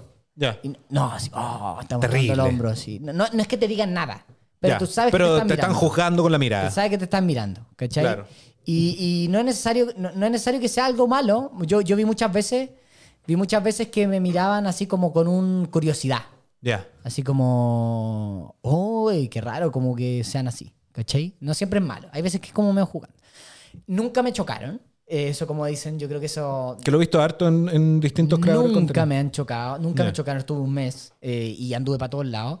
Eh, nunca me trataron mal a mí eh, porque yo aprendí a hablar un poco japonés. Siento yo que si tienen un trato diferente con los extranjeros, hay algunos que deben ser racistas, probablemente porque Japón es un país históricamente que estuvo cerrado mucho Sí, tiempo. mucho tiempo. Entonces son medio reacios a los extranjeros. Y sobre Sí. todo porque cuando vinieron los primeros extranjeros fueron los estadounidenses Claro. que después los bombardearon. Entonces como le abrimos la puerta Sí. y nos bombardearon. Un ¿cachai? poquito de justificación tienen para estar molestos con, con O sea, el mundo. Fueron los primeros que le abrieron la puerta y, y ahí, pum. Claro. ¿cachai? Em, pero eh, hay gente que sí, que te da- es como medio racista. De hecho, tengo una anécdota con eso. Déjame terminar la idea y te la cuento. Dale, dale, por favor. Y hay otros que es como, ah, qué paja, que voy a tener que intentar comunicarme con alguien que vino para acá y no sabe nada. ¿cachai? Entonces, por ejemplo, yo estudié japonés un año y medio, alcancé. Eh, ni de broma era algo que supiera fluido. eh, Yo creo que sonaba así como, yo, Pedro, tú ayuda, gracias, ¿cachai? Ah, ya. Pero se entiende. ¿Y tú entendías lo yo que te entendía decía? lo que me Ah, decía. ya, perfecto. Entonces, eh, no, no tenía mucho problema y, de- y se notaba mucho la diferencia cuando iba mi prometida y, no sé, pues yo iba, compraba algo en súper y después compraba ella. Y claro, así como, ah, no sé qué, gracias. Y, así- y como que se notaba al tiro que era ella, como ella hablaba inglés, era como, "Ah", y como que les daba un poco de paja y no te trataban tan bien. Eh, ahora, racismo como tal me tocó una vez, ¿Ya? que fue que estábamos en las, ¿cachai, Hachiko? ¿Sí? Para la gente que no sabe, Hachiko una- eh, está basado en una historia real, pero hay una película, vean, Muy bonita. No voy a spoilearla porque es muy bonita, veanla, Muy pero es un perro, ¿vale? Dejémoslo que es un- una estatua que está en un perro, para celebrar a un perro que vivió en la vida real. Y está en la estatua de Hachiko, yo quería sacarme una foto, no sé qué. Y al lado de la estatua de Hachiko había un viejo japonés, ¿Ya? a propósito, haciendo como que hablaba por teléfono, así, para, para cagarle la foto a la gente. Y Ah, se paseaba y cuando veía que se iba a poner la foto a la gente se ponía al frente. Y, y- y- y se sabía que era a propósito porque llevaba como. Porque yo, había fila, pues, ¿cachai? Sí, pues, me demoré imagino que es un lugar muy 25 turístico. minutos en que me tocara y estuvo desde los 25 minutos hasta que yo me fui ahí, Ahí, todavía, weando, ¿cachai? weando. Y la gente le decía como, oiga, se puede mover para la foto y hacía como que no escuchaba, como que no escuchaba, como que no escuchaba. Y yo le dije en japonés y aún así, sí, Nada. soy. Eh, y la única solución que tuvimos fue como ponernos en un ángulo donde como que justo estaba atrás de nosotros, ¿cachai? Y la, lo- la logramos. Pero, qué paja, po. o sea, Sí, como, po. ¿cómo vas a gastar tu día entero, tu sábado, para como intentar perjudicar a, los turistas? Y, y es obvio que es contra los turistas, porque la gente que se saca foto ahí es porque Es no porque- vive ahí. Sí, pues, me imagino. Pues. Es un lugar icónico también. Pues. Entonces, eso fue como lo más cuático. Nunca fue que alguien me dijo nada, ni nada, pero yo creo que son actitudes, pero no, no es como que te vayan a decir algo. Nunca te va a decir alguien así como, ah, extranjero. No, Re- ¿Recomendáis entonces ir alguna es, vez? es una locura, es otro mundo. Me- a mí me encanta, sobre todo porque yo soy muy eh, parecido en muchos sentidos. ¿cachai? Como que a mí me gusta mi espacio, me gusta que las cosas ordenadas. Claro. Soy muy así. Entonces, eso a mí me encantó. O sea, y, y todo funciona. Eso es lo que es. Todo Sí, funciona. eso me han dicho que es, es perfecto, casi El tren de las 8 no es que llegue a las 8, a las 8 se va. Claro. Y a las 8 en punto, si tú- y, tení- y a las 8 no te puedes subir. O sea, si no te subiste a las 7.58 ya fuiste, porque ya se cerró la puerta y se Claro. fue. Aprenda Metro de Santiago. Y está todo conectado, todo conectado. En la, tú veis Google Maps y veis dónde vienen los trenes. ¿Cachai? Claro. Y toda la línea de trenes, por ejemplo, son círculos. Sí, pues. Entonces, tienen toda la ciudad. Bueno, el lugar con más estaciones de línea de metro creo que en el mundo. Es una, no, una estupidez. Es, es increíble cómo funciona. Y, y es barato. Y es Ese barato. es el método. Es- Ese es el mito. sí, todo el po. mundo me decía, yo pensaba que era caro. Es baratísimo. es, es caro ir Eso, llegar es caro. para nosotros. A mí me salió lo mismo estar y comer tres semanas que ir. O sea, hoteles y comida. Ya después lo otro que me traje a mí, que me gasté una millonada en estupideces, eso no cuento. Pero No, si eso te, es mío. te vi comprando Eso es mío. cositas. Es que me traje unos coleccionables, unas Es que piezas yo- de arte, hermano. O sea, histórico. Pero, o sea, si yo viajo para allá, me traería todo. Es que eso hice yo. O sea, Me volvería loco. Porque al final es la cuna de, de todo lo que vemos, del Pokémon, del gusta, juego. Todo, de... todo. O sea, yo. Está todo allá. Y, yo, y hay una es locura el coleccionismo allá, ¿eh? Esto es una anécdota también. Estoy lleno de No, dale, dale, por Eh, favor. yo soy muy fan de Pokémon, Yu-Gi-Oh!, las cartas. Sí. ¿cachai? Y yo fui a una tienda especializada en cartas donde tratan las cartas como joyas. O sea, estamos hablando de que Prístinas, cuidadas. no, al- no solo eso. O sea, las tienen en vitrina algunas, las otras las tienen en un computador, tú te metes en un computador y si querés verla, tú decís, quiero ver esta en el computador, papá. Pa, pa". Y viene un loco con terno, No. con una bandeja con la carta. así. Y con un Blue Label al lado. Un elixir. Un Te- lo juro. Así, te- así. Y, y yo temblando porque la carta valía como tres palos. Pues la rompo y ¿qué? ¿Cachai? Se me cae y que nada, la vi, hermosa. Nunca la iba a comprar, la quería ver, ¿no? No. Pero. ¿Cuál fue el capricho ya? Me compré un eh, Pokémon Green. ¿Ya? Nunca salió acá. Sí, pues no salió acá. el Red y el Blue. Claro. Eh, y el Yellow. Claro, y el Yellow en caja, En caja. Ya, original. nuevo. Uf. O sea, eso ya no existe. ¿Y, y cuál es la diferencia con los otros? No, lo mismo. Lo mismo. Pero porque allá tiraron los tres y Ya. acá dijeron como, ah, el verde no, no va a vender. tío, Nah. no, el- Porque Nah. salió los primeros tres, acá salieron dos y el Pikachu salió después. Sí, po. porque el Pikachu salió por el éxito del anime. Claro. Y dijeron, oh, pongámosle un Pikachu porque a la gente Y le salió gusta. con mejor calidad, ¿o no? Es que por ¿Puede eso, ser? porque No, está hecho después Claro. y dijeron, mira, y te persigue un Pikachu, tenía un Pokémon compañero que te Sí, po. persigue. Entonces es, es como la versión mejorada de los anteriores con este extra, pero lo hicieron por el éxito, solo por el éxito del anime, ¿cachai? Entonces primero salieron los tres y acá salieron dos, porque bueno, dijeron el verde no vende y chao. Entonces es algo más difícil de conseguir. O sea, solo está en Japón. Solo está en Japón. Y encontrarlo en, una, en la caja, sellado, nuevo. No, claro. Sí, la locura. Bonita experiencia entonces. Sí, no, todo bien. La voy a repetir, sí o sí. Quiero. De hecho, el Luna Miel nos gustó tanto que queremos volver. Ah, ¿en serio? Sí, sí, sí, Cáchate. sí. Tu, tu, tu, tu futura señora. Sí. ¿Te apaña 100% de esto? ¿Tu Todo, familia? ¿Cómo, todo. cómo ha sido eso? Ah, eso es buena pregunta. Sí, eso es buena pregunta. me, me gustaría saber, porque aquí mis padres ya no me quieren. No. Mira, mi polola, o sea, mi prometida. Dale, Pedro, concéntrate, Sí, prometida. por favor. Eh, prometida, prometida. Sí, me apoya en todo. Ella sabe. Ella. eh, la- le- tenemos una relación muy, muy buena. Entonces, yo la amo tal. Va a sonar muy loco, pero yo la amo tal como ella y ella a mí también. Entonces, Ya. sabe lo que yo hago. eh, sabe lo que me gusta. Sabe que tengo una pasión muy grande por esto. Y sabe también que es un trabajo Claro. sabe, de- eh, mm, nos conversamos todo de las lucas que tenemos, entonces no hay una preocupación como tal de como estás haciendo algo que te va a dejar ahí en la calle, Exacto. no, sabe que yo trabajo y vivo bien de esto. Y me apoya en todo, o sea, de repente me dice como te grabo, no sé qué, me acompaña. Ah, qué buena. Yo igual no le pido tanto que me acompañe porque yo tampoco es como agradable porque ella no, no, no juega a Pokémon. Ah, ya. Qué, qué Entonces- bueno saber eso. Ya. Entonces no le voy a pedir así como, oye, sé que voy a salir a caminar 25 kilómetros, ¿queréis caminar conmigo al lado haciendo nada? No, ¿cachai? Pero, pero en Japón, claro, para los viajes yo intento lle- a llevarla. Muchas veces a mí me llevan a lugares y pago un puro pasaje. ¿Primera vez que aparecían en tus videos? Aparecí un par de veces. Algunos como... Pero, diré- eh, pero ahora fue más... sí, ahora ya más. Apareció ¿cachai? harto. Sí. Pero al final, eh, es eso. Como que sabe, me apaña, me, me motiva. Así que. Qué buena. Sí, muy Qué bonito. buena, qué buena. Muchas gracias, te amo mucho. Si estás viendo el- Qué lindo. El amor. Así es. Eh, Algún día llegará. Ahora, con mis viejos fue otra cosa. Que mis viejos son muy tradicionales. Ya. Muy. Entonces, al principio, no les cabía en la cabeza Lo que estáis que haciendo. yo podía ganar plata de lo que estaba haciendo. Y me insistían, no, tú tenés que dejar de hacer eso y trabajar de lo que tenés tú. Claro, tu Y que- título, y tenés- tu carrera. Y, y que no tenés contrato, de- varía cada mes, esto no puede ser, ¿cachai? Eh, no tení, por ejemplo, yo no tengo AFP automática, sino que yo me ahorro para mi vejez. Ya, Porque, porque perfecto. no tengo un contrato. O sea, Sí, tengo contratos, pero me refiero solo de YouTube. No hay un contrato. No, po. YouTube tiene eh, un contrato con Google y tienes que poner tu, tu información, ¿cómo se llama esto? Em, ah, eh, de tax, ¿cómo se Sí, llama? De eh, impuestos, comercial y todo, internos, de las te- empresas y No, todo me refiero a que tienes que poner tu, tu región de datos Sí. de impuestos para que ellos te sacan los impuestos y se lo envían al gobierno, no sé qué. Y, y ya. Entonces tú no tenías jubilación, nada, eso lo tenés que ahorrar tú. Entonces mis viejos me decían, no, pero ni siquiera tenés jubilación, no te-". que igual lo puedo llegar a entender, ¿cachai? O sea, si tú decís como, si no lo comprendes, dices, mi hijo no, gana plata de no sé cómo y no tiene jubilación, no tiene contrato, se puede acabar de un día para otro, es raro. Sí, po. Pero ya después de harto tiempo le empecé a decir como, ya, ya lleva harto tiempo, se dio cuenta que no se acababa, le empecé a explicar un poco mejor y le empecé a mostrar la plata también. Claro. Y ahí dijeron, ya, como que está bien, Cositas. como que lo acepto. Porque tampoco empezaste solo trabajando en esto. Tuviste pegas complementarias Eh, al sí, principio. Yo, me acuerdo que trabajabas en estudié- otras cosas. Yo estudié y trabajé toda mi carrera. Sí, pues.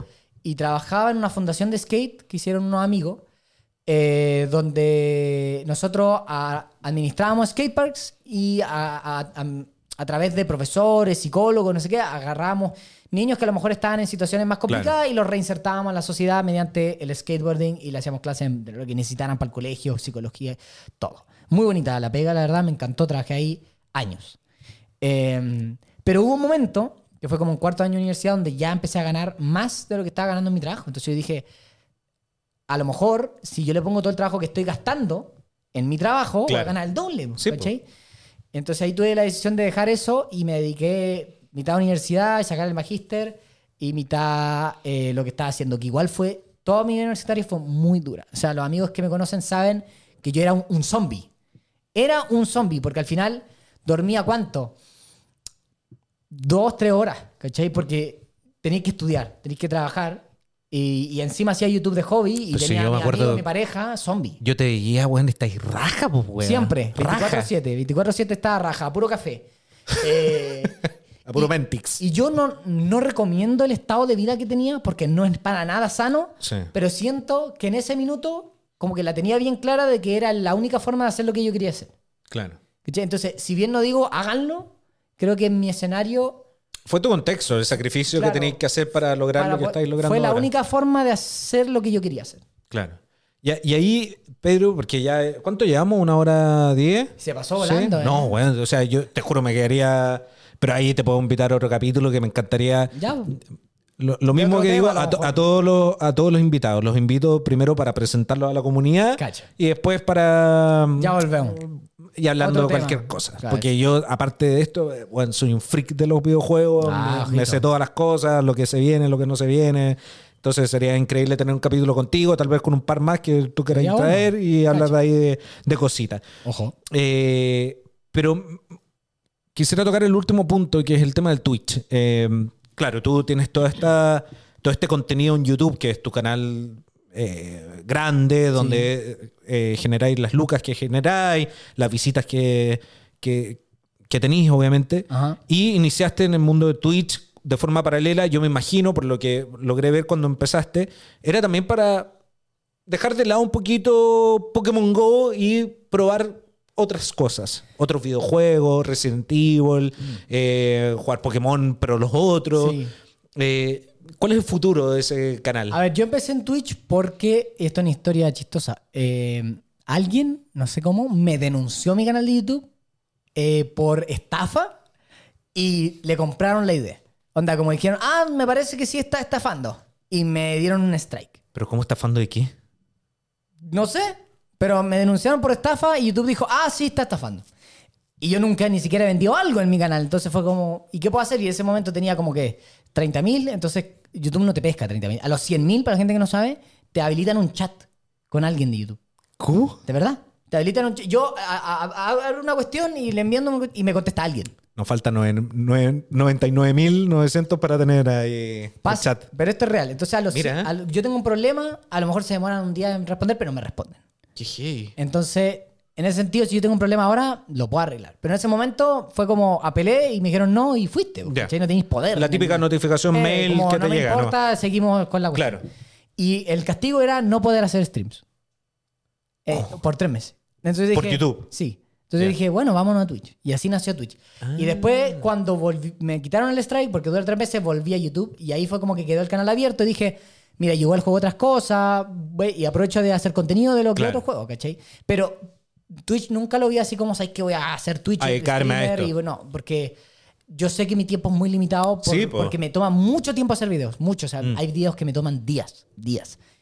Em, Por ejemplo, los de Japón, que Los- me imagino que habrá Japón- sido una locura no, o sea, editarlo. solo grabarlo era un día entero. Claro. ¿cachai? Pero todo el día. Y después editarlo ya. pff, o sea, No, terrible. Yo, yo, yo decía, eh, de, de Japón, cada video pesaba un tera. y nosotros nos quejamos por los 5 gigas que grabamos porque... Entonces, sí, bueno, el 4K 60 FPS le Sí, suma mucho. me imagino. Y aparte que duraban como 40 minutos. claro, era otra Eh, cosa. Claro, pero bueno. eh, entonces ahí empecé como muy hobby y, as- y así lo dejé por años. Mm. ¿Cachai? Como hacer una comunidad, pero muy de tela, muy de vez en cuando. Quiero jugar se un notaba Sale eso. un juego, quiero jugarlo y compartir. Pero, que quiera venir, que Claro, venga. Eso, pero muy quiero pasarlo bien. ¿Cachai? Nunca fue como. "Ah". Y hace poco eh, YouTube cambió la fórmula del éxito. Dato. Y ahora, Anotemos. desde que salió TikTok, están los shorts. Sí, Y los shorts son muy potentes correcto. muy potentes. Entonces yo, lo que- yo por ejemplo, subo algo todos los días. Si no tengo video grande, en short, en short, en short, en short. Y muy potente como te eleva el canal y te lo recomienda y te saca gente nueva. Entonces, ¿qué es lo que ¿Lo pasa? editáis tú también? Yo hago todo. Todo. Todo lo hago yo. Yo grabo, edito, todo lo hago yo. Perfecto. Debería delegar, pero No, no lo hagáis. Ya. Pe- Pierde la mística. ya, sí, es, es que es verdad. Es tu edición. Es cierto. Sí. Bueno, entonces, eh, ¿qué es lo que pasa? Que yo estaba haciendo directo y me daba cuenta que los videos le iban muy bien, el short le iba muy bien y al directo le iba más o menos y cada vez que hacía directo el siguiente video el siguiente short le iba mal. ¿Por qué? Porque YouTube tiene una cosa de que si va mal un video, el siguiente lo recomienda menos. Y eso yo me he dado cuenta con los años. Y por eso, por ejemplo, si tú tenías un... Imagínate tú tenías un canal de, qué sé yo, eh, caballos. ¿Ya? Y siempre te va bien. De repente decís, no, yo quiero hacer un, un video del espacio. Y le va mal porque la gente va a ver caballo. El siguiente, aunque sea de caballo, le va a ir peor que normalmente te va. Mira. Porque lo va a recomendar menos porque dice, ah, es que este estuvo malo, entonces a la gente ya no le gusta tanto, lo recomiendo menos. Entonces, ¿qué es lo que pasaba? Yo hacía directos que no le iba tan bien comparado como le estaba yendo a los videos y a los shorts. Claro. Y en los siguientes me iba mal. Ah, Entonces dije, esto fue hace poco, ¿eh? Hace, a principio de año. Y dije, ya, voy a, ¿sabéis qué? Voy a ahora voy a usar Twitch y voy a hacer todo mi directo en Twitch. Si quiero jugar como antes y quiero jugar el Spider-Man que a Sí, ahora, juego el Spider-Man. Pero además voy a hacer lo que estaba haciendo en YouTube ahí. Ya. Y, a- y ahí ahora le estoy tomando un poco más de hacerlo de lunes a viernes. y- Ah, ya, ya. Sí, sí, sí. O sea, el mes antes de irme a Japón estuve así y después me fui a Japón. Sí, y ahora estoy volviendo, pero justo esta semana tengo dos proyectos muy grandes y me tomaron mucho tiempo. Y mezclado con el 18 fue como ya. Sí, po. y que tú estás en Antofagasta Sí, y todo eso. claro. Pero ya esta semana, por ejemplo, ya debería volver de lunes a viernes. ¿cachai? Y ahí ya le ahora, ahora ya lo tengo como más serio, pero nunca partió así. Y tampoco hubiera llegado así si YouTube no me hubiera, no, no, No te hecho eso. eso. ¿cachai? No fue, nunca fue como yo quiero ser streamer. Siento Claro. que las cosas me llevaron a eso. Oye, Pedro, ¿y cómo, cómo veis el, el- el futuro al final de- del contenido acá en Chile? Porque lo hablábamos con, con el streamer anterior que eh, Chile tiene un potencial muy grande hoy en día. Sí. Eh, no somos Europa, por ejemplo, que ahí están todos los más grandes, al final los más reconocidos. Eh, tampoco somos México. Eh, pero poco a poco estamos viendo que están surgiendo personajes. Tú, Delantero, otros personajes más que, que, que van generando la Pancha Sky, bla, bla, bla. La panchita. Saludos, panchita. Por favor, que venga. Me voy a dar un paréntesis. Panchita, eh, ya parezco stalker, tanto que te hablo por DM. Por favor. ¿Qué más tengo que hacer, Que la pancha viaja más que yo. No, esa debe ser Ah. terrible. Esa debe ser terrible. Pero la pregunta que voy es que, ¿cómo veis tú el mundo hoy día del streamer, del youtuber en Chile? Eh, ¿Ha tenido crecimiento? ¿Se ve bien? ¿O estamos falta todavía por crecer? Yo creo que falta, eh, ¿cómo decirlo así? Llevarlo al siguiente nivel, que es lo que yo quiero hacer ahora. ¿Cachai? Siento que lo que nos diferencia para poder crecer al máximo es poder hacer eventos. Evento. Como por el delantero lo está haciendo ahora. Sí, por ejemplo, que la- está la delantero Cup y está el, La futura velada. La futura velada, no sé qué.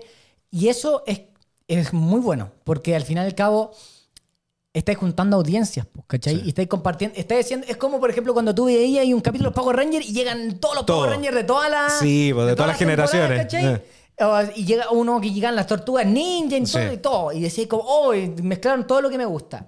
Entonces tú tenías un lugar, falta ese ¿cachai? espacio. Tenía un lugar todo, claro, y que colaboren y que tengan su espacio, sería re bonito. Y yo creo que eso falta, eh, pero que pase orgánico, ¿eh? No quiero forzar a la gente porque hay gente que se llama mal, no sé qué. Sí. Pero yo creo que falta eso, ¿cachai? Y, y que la- los propios creadores se atrevan a hacer más. Mm. Yo, ojalá cuando salga esto ya haya pasado. Ahí si queréis le podéis poner una imagen, porque no ahora mismo no puedo decir nada. por contrato. Pero si tú me decís que la vas a sacar a fin de año, yo creo que ya pasó. No, este, ¿este capítulo? No, este capítulo sale en tres, cuatro semanas. Ah, bueno, puede que haya pasado. ¿Puede que haya pasado? Pero ahí le ponía una imagen, porque vaya a saber. Bueno, Pero- dilo y si no lo es que- sacamos. Es que, no. No, ya, decirlo, entonces chao. No, no lo digáis. Pero Entonces estoy- no lo digáis. voy a decir No lo que quemí. Estoy trabajando en un evento ¿Ya? que va a pasar. ¿Ya? pero que es lo que yo te estoy diciendo, que es como algo que va más allá de mí. Ya. Como mi canal de YouTube me permitió hacer un evento para que venga gente y haga cosas. Ah, qué buena, y que ¿eh? sea en un lugar y que tenga. Bueno, fuera de cámara, cuéntame, pues, weón. Ya. Me da ahí la exclusividad. Sí, pero sí. fuera de cámara. Que no Sí, sí, es, es que es más que nada. sí, sí, sí. Es, más que, es más que nada por, por contrato. No, sí, no, y tampoco. na- no, hay que quemar las cosas. nunca. De, de- de ahí, sí, no, también, también. Pero de ahí cuando pase, tú debes poner una imagen así como esto era. Y pero podríamos ver al Pedro pegándose en la vela de delantero. Yo- pero si. O sea, no, porque ya seleccionaron a la gente. Pero yo Pero hubiera siempre- ido, yo siempre hubiera hay ido. cositas. Yo hubiera ido. O sea, yo eh, soy una persona. Me considero atlético. O sea, yo corro, ando en Sí, po. Si yo, me, yo creo que si tuviera entrenamiento podría. Ya. ¿Cachai?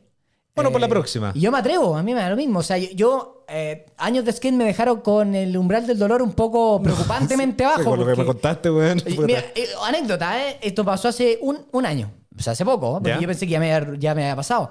Me levanté corriendo en la noche porque escuché como unos gatos pelear y yo pensaba que era mi gato. Y yo tengo una de estas pantallas verdes que son como que se plegan. Sí, la- como y cromo. La tengo en el piso. Y salí corriendo y cuando salí corriendo en la oscuridad le pegué una patada. ¿Ya? Y me dolió caleta. Pero dije, ya, filo. Y llegué a la, a la... Me volví a acostar y le dije a mi pareja, oye, ¿sabes qué? Creo que me rompí el dedo. que me duele. Y me dicen, no, estaría ahí gritando, no sé qué. Y dije, bueno, será igual. Estoy... ah, Como que puede ser, ¿caché? Porque no, no estaba como llorando Claro. ni nada, así como que me duele. Y al otro día, tres dedos negros. Negro. Y dije, sí, me lo rompí. Pero fue como, ah, me rompí el dedo. como me duele, ¿cachai? Pero, pero me dolía piola, pero yo como que lo sentía porque sentía el dolor como parecido a lo que ya había Claro. tenido antes. Entonces, sí, yo, yo me metería, yo me metería. No, te iría bien. weón. te iría bien. Ahí por la segunda, si es que hay una segunda. Claro, claro. Es que nosotros hablábamos de esto, creo que fue el año pasado, que le dije a los chiquillos, weón, si montamos una velada y delantero no me cago, weón. Lo iba a hacer. Ya no. Pero alguna otra cosa se puede hacer. Sí, Yo algo. creo que eso... El de las cachetadas podríamos Oh, hacer. no, no, no, no, no, eso no, eso no. ¿El de la cachetada rusa? Sí. No, no, no, no. no. Ahí bien puesta, No. uno que otro le daría una cachetadita. No, pero yo creo que falta eso para hacer Sí. algo más grande, que, que los creadores se, se, se atrevan a hacer más. Y también Y que al final es como un espacio de unión entre los Claro, creadores, ¿no? claro, Distintos claro. creadores, me refiero, que te puedas juntar tú con X que hace otro contenido, al final que no, no sean del, del mismo contenido. Claro, claro, claro, claro, claro. Eso, eso. Y eh, yo creo que va por ahí si al final números actualmente en Chile hay harto. Sí, es verdad. Y público hay. Sí. ¿Cachai? Eh, falta a lo mejor que el, se, atrevan, se atrevan las marcas igual. Como que las marcas son... Porque el Dylan es claro, es éxito seguro, ¿cachai? Sí. Porque el Dylan ya es internacional, Dylan. Y también te- y- reconocido. y ya tiene antecedentes, ¿cachai? Claro. Probablemente, por ejemplo, a mí me costó mucho llegar a hacer lo que yo voy a hacer. Claro. Pero yo creo que después de que hace uno ya es más fácil como venderlo. Mira, hice esto, salió así, podemos hacer más. Pero a lo mejor que se atraigan un poco más. Sí, ¿cachai? sí, nos falta eso y lo tenemos que hacer. Oye, pero no te quiero quitar más tiempo, ya llevamos una hora veinte. 20, cacha. Podcast más largo. Terrible. Edición XXL. No, pero sabéis que es un gusto tener a alguien también del, del como te dije, del mundo del streaming, de- del contenido. eh, porque también el podcast La Buena Vida y La Poca, no solo de ir a chupar, ir a comer rico, eh, los tatuajes, que no sé qué, esto es parte del entretenimiento que tenemos en casa, gratis, entre comillas, Sí, porque sí, sí. tenés que pagar el internet, pero, pero básicamente O sea, a YouTube y el O contenido. sea, el video es gratis, el internet no. Exactamente. Eh, pero es parte del entretenimiento y es parte del- de la diversión que tenemos y de la variedad de contenidos que hay hoy en día en, en Chile y que ojalá siga creciendo, eh, tanto para ti, tanto para mí, el equipo y toda la gente que está realizando este tipo de, de trabajo. No hay que olvidar nunca, esto sigue siendo un trabajo para nosotros, Claro. con mucha pasión, mucha convicción, pero, pero os pega y que nos ayuda, que nos, nos hace crecer cada día y como tú nos decías antes, el ir aprendiendo al final, el ir trabajando, el, el ir cada día mejorando poco a poco. Un video, hay que mejorar esto, etcétera, etcétera. Y como a todos los invitados, lo dejamos con la cámara amiga para dar un consejo, lo que hablamos fuera de cámara, el niño chico, oye, quiero ser youtuber, eh, quiero- ¿qué hago? Eh, ¿Qué teléfono tengo que comprarme? Lo, lo que Ya. tú quieras transmitir a la comunidad que está emprendiendo en esto, porque al final no es un emprendimiento. Sí, sí, sí. Y nada, pues. Y después te voy a pedir un favor. ¿Cuál es mi cámara? Esta es tu cámara, amiga. Vale, los miro directo al ojo. Eh, para la gente que quiera empezar en esto, yo les digo, es posible, se puede hacer. Eh, lo que tienen que hacer, como, aparte de lo que yo dije, ¿qué consejo les daría? Yo creo que no piensen en el objetivo final al tiro. Como que si tú decís, yo quiero ir a ganar plata, te vaya a aburrir, porque es un proceso largo. O puede ser corto, pero la gente que termina siendo viral es muy poca. La gran mayoría de los creadores que están hoy día se demoraron años en llegar. Entonces, paciencia, eso es lo primero. Las cosas no llegan al tiro. Lo otro, y es lo que yo siempre digo, la, y lo que te dije, la suerte está para quien la aprovecha. Las Correcto. oportunidades llegan, pero llegan una vez. Y tú tienes que estar listo para aprovecharlas. Si te dicen, si tenía una idea de video, buena, pero a lo mejor suena un poco difícil, pero tú sabes que es buena, atrévete. ¿Cachai? Atrévete a hacer algo diferente a lo mejor si tú pensáis que va a funcionar. Y esto es prueba y error. O sea, no hay nada escrito, no hay ninguna fórmula escrita de cómo ser youtuber, cómo ser streamer. Tú tenés que encontrar tu propio camino y si tenías una idea, hazla. Y si no funciona, bueno, la próxima así otra, pero ya sabéis que eso no funciona. Y tenéis que tirarte al agua nomás. Como dicen ahí en la película del Spider-Man, es un salto de fe. Correcto. Correcto. Te voy a pedir un favor que ahora Dale. empezamos con una nueva metodología a los invitados. Eh, voy a sacarme esto un segundo. Voy a buscar aquí. Para que firmes como invitado. No. El segundo, acá en la segunda edición. Son cinco lucas. Te creo. No, no, no, son gratis, son gratis. Dale, Roa. Y con esto vamos entonces dando por finalizado este episodio de La Buena Vida y la Poca. Un gustazo, Pedro, por tenerte acá. Gusto es mío. En serio, tú sabes que te sigo hace muchos años y un privilegio tener a alguien eh, acá al lado mío, creador de contenido, visitando este humilde podcast que quisimos tenerte hoy en día. Muchas gracias, Pedrito. Gracias.